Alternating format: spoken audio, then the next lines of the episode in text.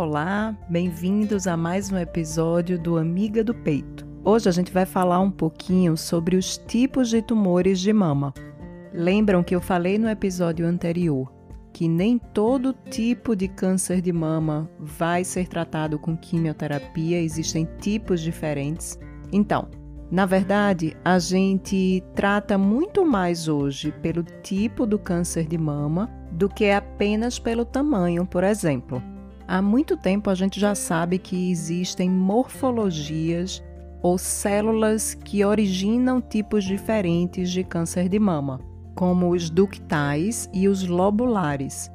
Essa diferença já foi um passo grande para a gente entender que são doenças ou tipos diferentes de tumores que se comportam de formas diferentes.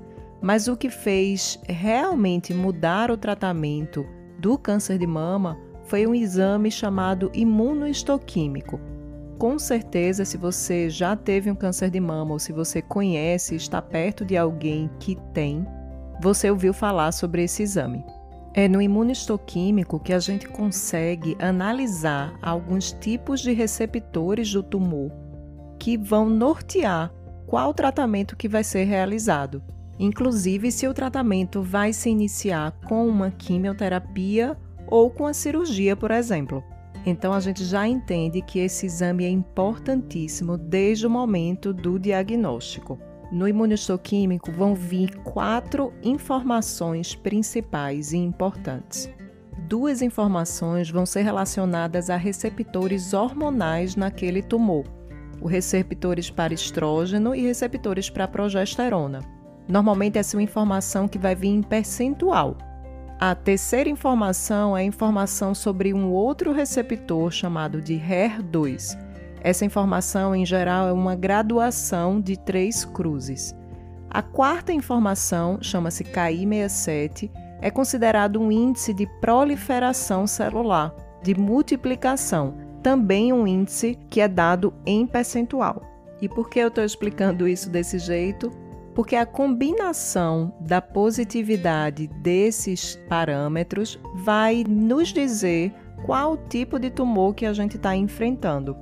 Se são tumores que respondem muito mais a um tratamento anti-hormonal, como os tumores que têm receptores para hormônios, ou se são tumores que respondem pouco a esse tratamento anti-hormonal e respondem melhor ao tratamento quimioterápico.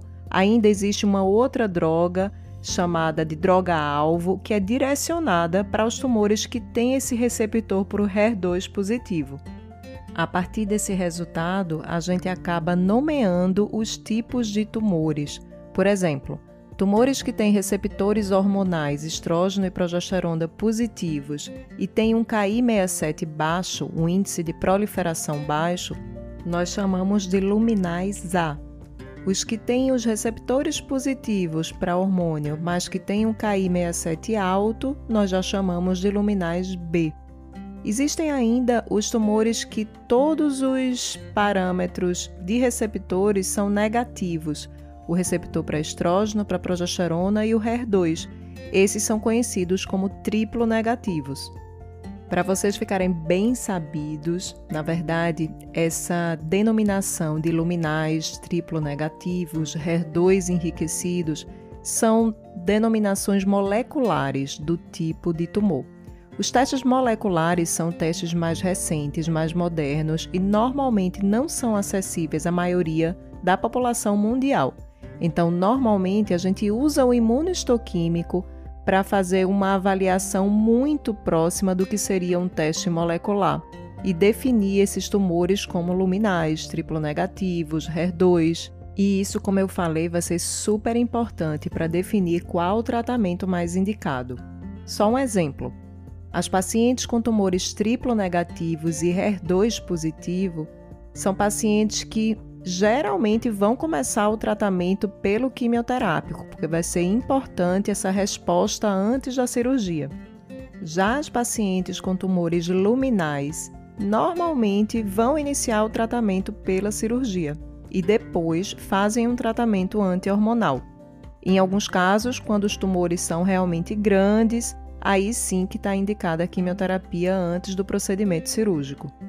É isso, um assunto meio complexo, complicado, mas é importante para muita gente que está passando por esse diagnóstico, que não entende muito bem a importância do imunohistoquímico, a importância de entender que o câncer de mama é um conjunto de doenças dentro de um nome só. Espero ter esclarecido um pouco mais e aguardo vocês no próximo episódio.